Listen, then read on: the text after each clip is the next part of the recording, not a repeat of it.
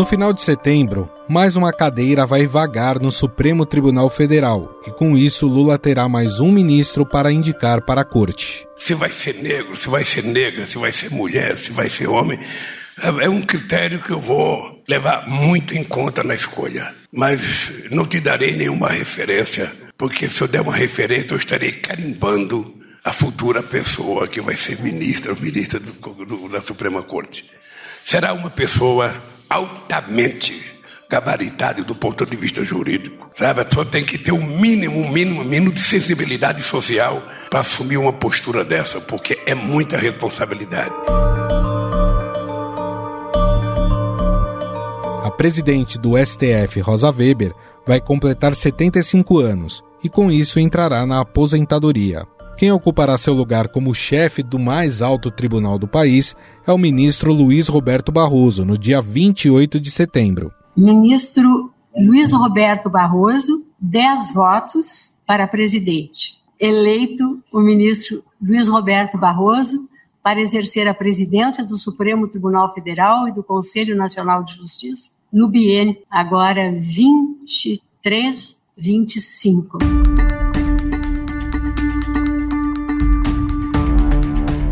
Mas o que todos querem saber é quem vai ocupar essa vaga deixada por Rosa Weber.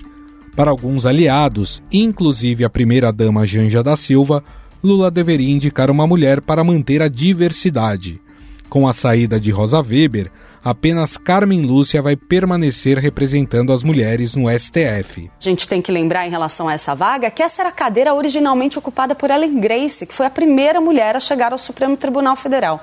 Tem muitas mulheres cotadas para essa vaga que estão pedindo audiências com o presidente, uhum. tentando se cacifar para uma conversa com ele, para que ele possa recebê-las e então conhecê-las melhor e que não estão conseguindo essa agenda. Então não adianta o presidente dizer que é uma questão de não existir uma mulher da sua confiança se ele não está nem sequer conversando diretamente com as mulheres que estão com o nome colocado.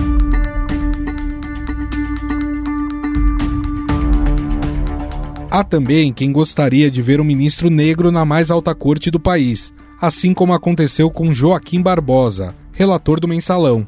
Talvez o exemplo de Barbosa não seja o melhor para os petistas, já que é considerado um traidor por ter se voltado contra Lula, que o indicou em 2003. Os pagamentos de dinheiro em espécie tiveram o poder de influenciar importantíssimos atos de ofício, formando uma base de apoio alinhada ao Partido dos Trabalhadores, que conferiu facilmente maiorias favoráveis aos interesses dos corruptores. Esses reveses, sofridos por indicações passadas, acenderam um alerta sobre a nova indicação. Não apenas isso, a decepção com as posições do mais recente indicado ao STF, Cristiano Zanin, também aumentaram os cuidados sobre o escolhido. Com decisões que se alinham à parte mais conservadora da corte, o ministro votou contra a descriminalização da maconha para uso pessoal e contra a equiparação de atos de homofobia e transfobia ao crime de injúria racial. A mera descriminalização do pote de drogas para consumo, na minha visão, apresenta problemas jurídicos e ainda pode agravar a situação que enfrentamos nessa problemática do combate às drogas. A própria indicação de Zanin foi recheada de polêmicas e críticas ao fato dele ter sido advogado pessoal do presidente. O Estadão apurou que nos bastidores, Lula vem dizendo que quer na corte alguém com quem possa ter a liberdade de trocar ideias. Essa ideia não é exclusiva do atual presidente. Se puxarmos pela memória, ela é muito parecida com a fala de Jair Bolsonaro que disse querer no Supremo alguém com quem pudesse tomar uma cerveja. Eu vou indicar para o Supremo quem toma cerveja comigo. É o critério da confiança, da lealdade mútua. Não basta apenas ter um bom currículo. É importante, sim, mas tem que falar a minha linguagem. Eu quero que defendam no Supremo as questões econômicas, as questões familiares. Em 25 segundos, a gente volta para falar sobre os favoritos para ocupar essa vaga. E batemos um papo com o professor de Direito da FAAP, Luiz Fernando Amaral. Estadão Notícias. Os desafios para a construção das cidades inteligentes e as novidades dos setores da engenharia e da agricultura foram temas do segundo simpósio Cidades Inteligentes, realizado pelo CREA-SP em parceria com o Confea e a Mútua SP. Quer saber mais? Ouça em nossa série de podcasts aqui no canal Estadão Notícias.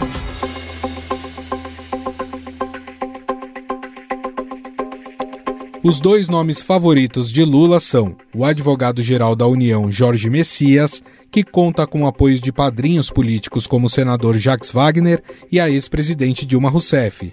Por falar em Dilma, o Messias aparece em um áudio da Operação Lava Jato, onde a ex-presidente diz para Lula que o Messias iria levar a nomeação dele como ministro da Casa Civil, o que poderia ajudar a escapar da prisão. Lula, deixa eu te falar uma querida. coisa. Ah. Seguinte, eu tô mandando o Messias junto com o papel para a ah. gente ter ele e só usa em caso de necessidade, que é o termo de posse, tá? Ah, tá bom, tá bom. O outro nome é o de Bruno Dantas, presidente do Tribunal de Contas da União, e que também tem seus padrinhos na política, como o senador Renan Calheiros e o ministro da Casa Civil Rui Costa. Tanto Messias quanto Dantas são do Nordeste, região onde Lula teve mais votos.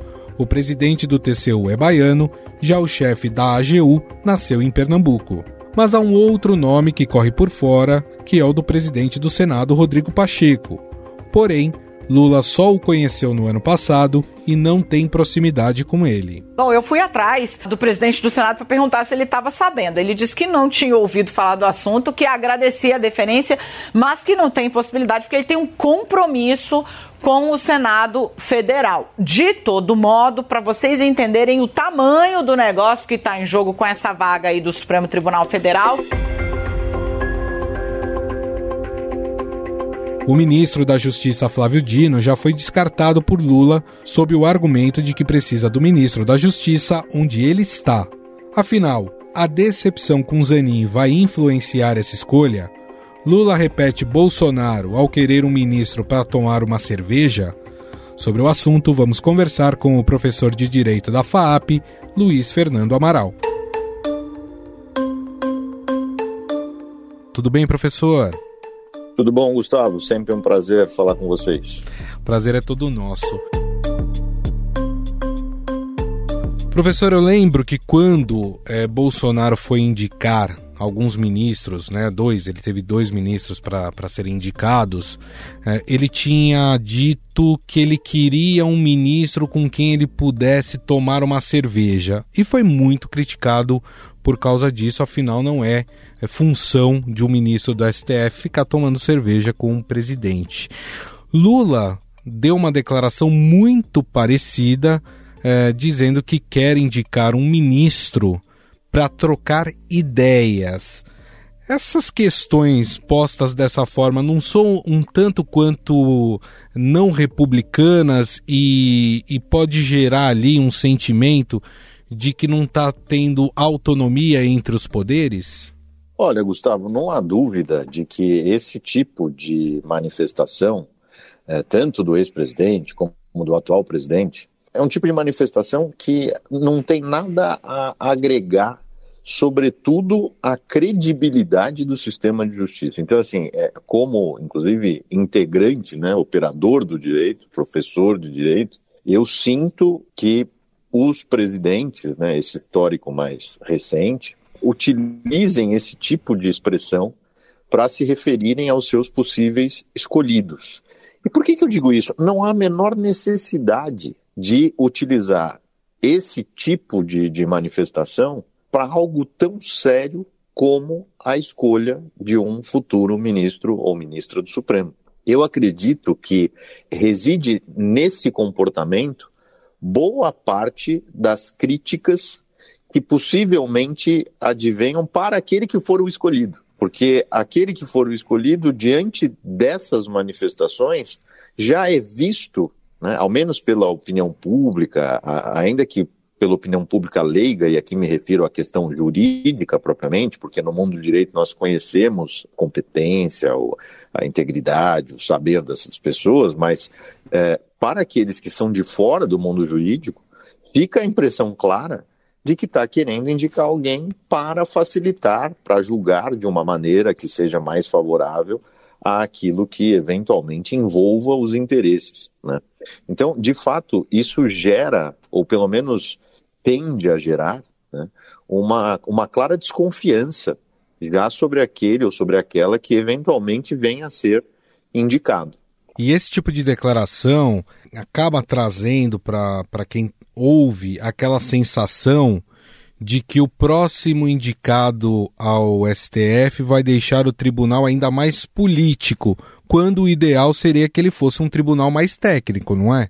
Pois é, é, é esse tipo de, de manifestação, esse tipo de comentário que pode gerar, e eu, me parece, sinceramente, que os próprios ministros que hoje compõem a Suprema Corte não devem propriamente gostar ou ficar satisfeito com esse tipo de declaração. Por quê? Porque é esse tipo de declaração que deixa ainda uma suspeita ainda maior sobre os integrantes da Corte. É, isso certamente para aqueles que já integram e que integram, inclusive, antes né, dessas, desses dois presidentes é, apontados, é, isso é muito ruim, é ruim para o tribunal enquanto, institui enquanto instituição. Né? A gente já tem uma discussão que tomou conta da sociedade, que vem aí as críticas, e críticas bastante severas, é, algumas bastante descabidas, inclusive, né?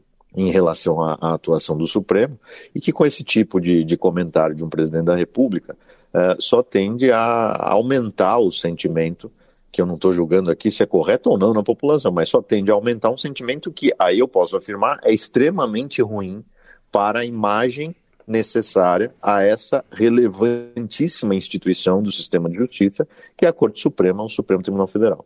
E a gente tem uma questão recente também, que foi a indicação de Cristiano Zanin. E Cristiano Zanin tem decepcionado, vamos dizer assim, também não sei se o ministro do STF decepciona ou não alguém, mas tem decepcionado o lado mais progressista do país, que esperava que uma indicação do Lula tivesse ali uma voz também com um pensamento mais progressista em relação a alguns assuntos. Eu só vou citar um, um exemplo: a questão da descriminalização das drogas. O fato de Zanin ter se apresentado de fato como um ministro mais conservador e gerou essa dúvida em relação aos seus posicionamentos, vai acabar fazendo com que um presidente tome a, a, atitude de indicar alguém que de fato esteja mais alinhado ideologicamente com ele, ou esse não deveria ser o critério? Olha, Gustavo, me parece que os critérios uh, que devem realmente ser utilizados são aqueles que a Constituição determina, né, que é a reputação ilibada, o notório saber. É, quando é, essas críticas são dirigidas ao ministro Zanin, eu fico a imaginar justamente o, o, resultado dos comentários como esses que a gente comentou agora no início da entrevista, no, no, público, especialmente no público que está mais alinhado ao presidente que faça a indicação. Né?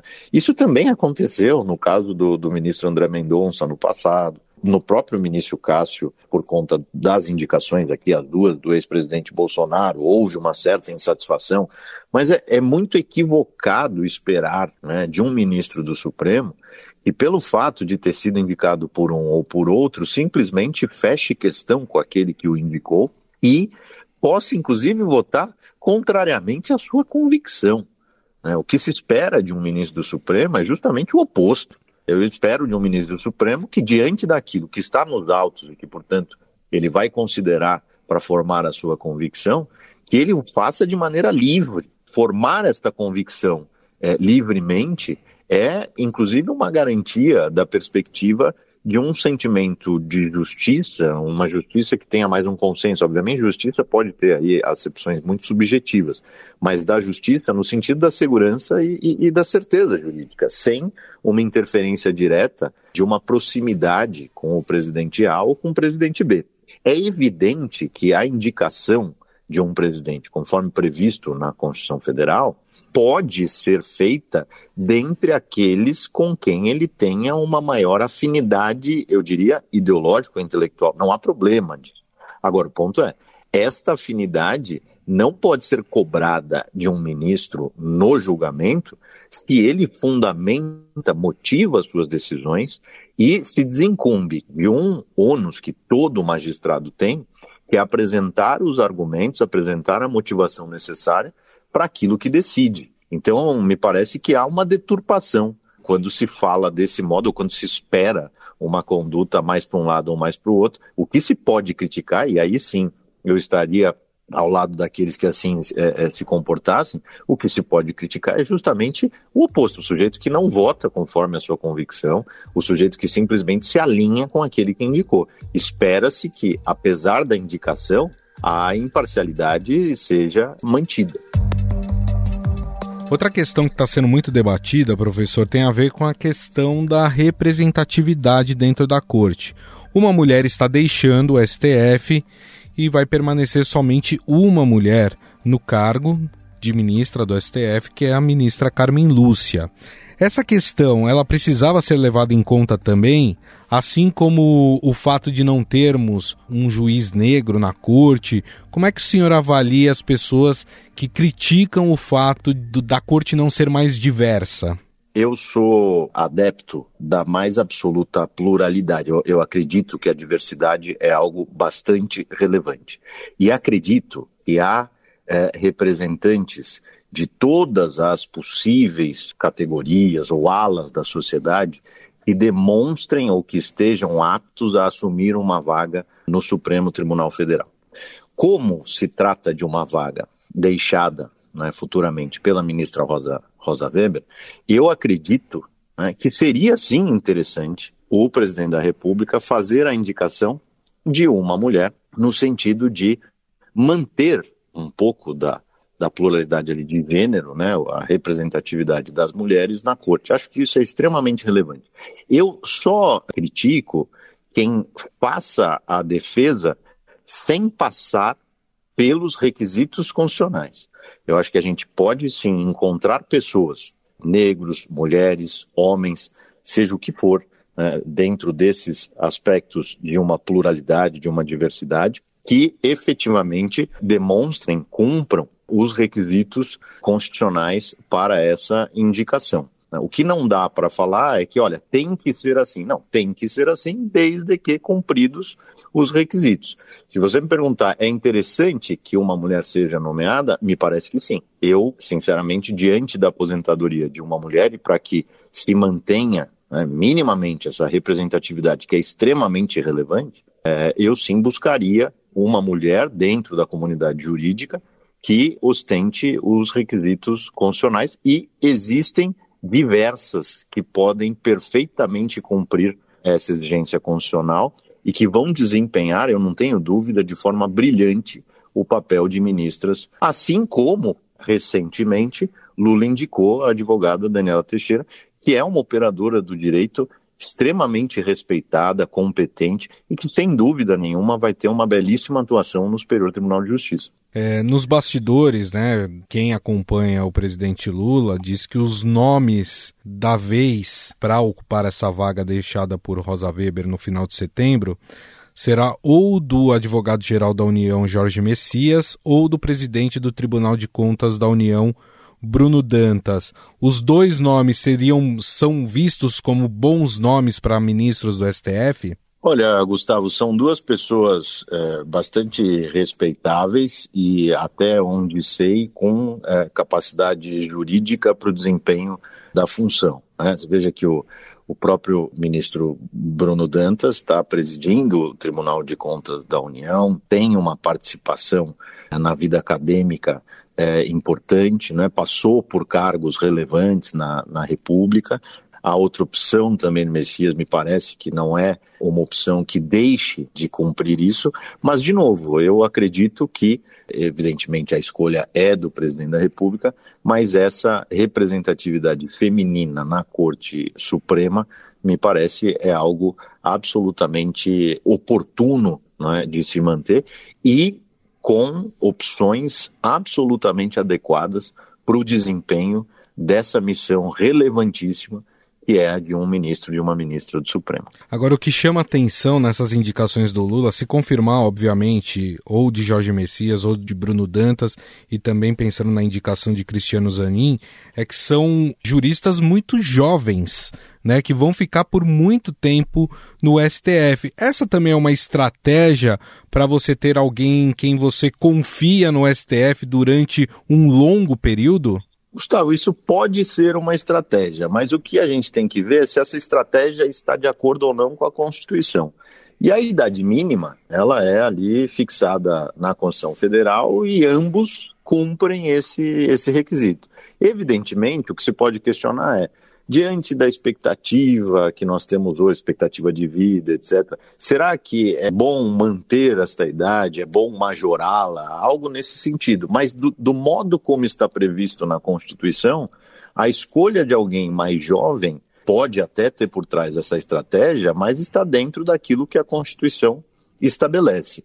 Outra coisa que é importante lembrar é que o simples fato da pessoa ser mais jovem não pode necessariamente significar uma avaliação de que ela tenha uma competência descabida ou incompatível com aquilo que ela exercerá. É o que eu, que eu lembro. Precisa ter notório saber, precisa ter reputação ilibada e precisa cumprir o requisito etário que está na Constituição. Agora, se estiver na idade admitida exatamente nela ou um pouco acima, isso por si só não é um fator para desmerecer um determinado indicado. O próprio ministro Zanin é uma pessoa extremamente jovem, assim como o jovem ministro Toffoli na sua indicação, etc. Pura e simplesmente, de uma maneira objetiva, caracterizar essa questão etária como algo que desmereça o indicado, me parece indevido. Preocupa-me muito mais a questão relativa à reputação ilibada e ao notório saber. É, professor, uma última pergunta, e, e aí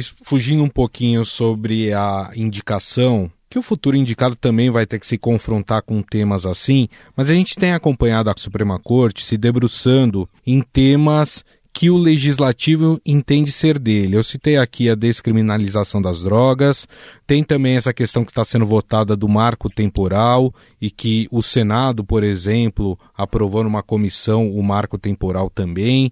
O STF, de certa forma, ele tem ocupado o lugar do legislativo ou de fato é o legislativo que está demorando para tratar de questões importantes, o que acaba fazendo com que o STF tenha que se pronunciar sobre isso? É difícil a gente cravar o que, que aconteceu antes. Se a judicialização da política ou a politização da justiça. Mas fato é que, a meu ver, muitos dos temas que deveriam ser decididos no Congresso foram levados para o Judiciário, sobretudo o Supremo, deixou de, de exercer ali, em muitos casos, aquilo que a gente chama de autocontenção e acabou julgando casos que deveriam ficar na corpus para decisão propriamente do, do Congresso Nacional. É, isso sim tem acontecido com uma frequência acima do que seria o ideal, mas me parece que é, é algo que para os ministros tem sido exercitado essa, essa competência no sentido de dar solução a casos que estão postos de novo, é, é uma questão que leva a essa discussão do que veio antes, se a judicialização da política ou a politização da justiça. Me parece que a judicialização contribuiu para que o judiciário acabasse entrando é, em determinados temas com maior conforto, com maior tranquilidade. Bom, nós conversamos com o professor de Direito da FAAP, Luiz Fernando Amaral, a quem eu agradeço mais uma vez a gentileza e a entrevista. Muito obrigado, viu, professor? Imagina, Gustavo, um abraço. Estadão Notícias. O Estadão Notícias desta sexta-feira vai ficando por aqui contou com a apresentação minha Gustavo Lopes, o roteiro, produção e edição são minhas, de Jefferson Perleberg e Gabriela Forte. A montagem é de Moacir Biasi. Mande sua mensagem ou sugestão para o nosso e-mail podcast@estadão.com. Um abraço e até mais.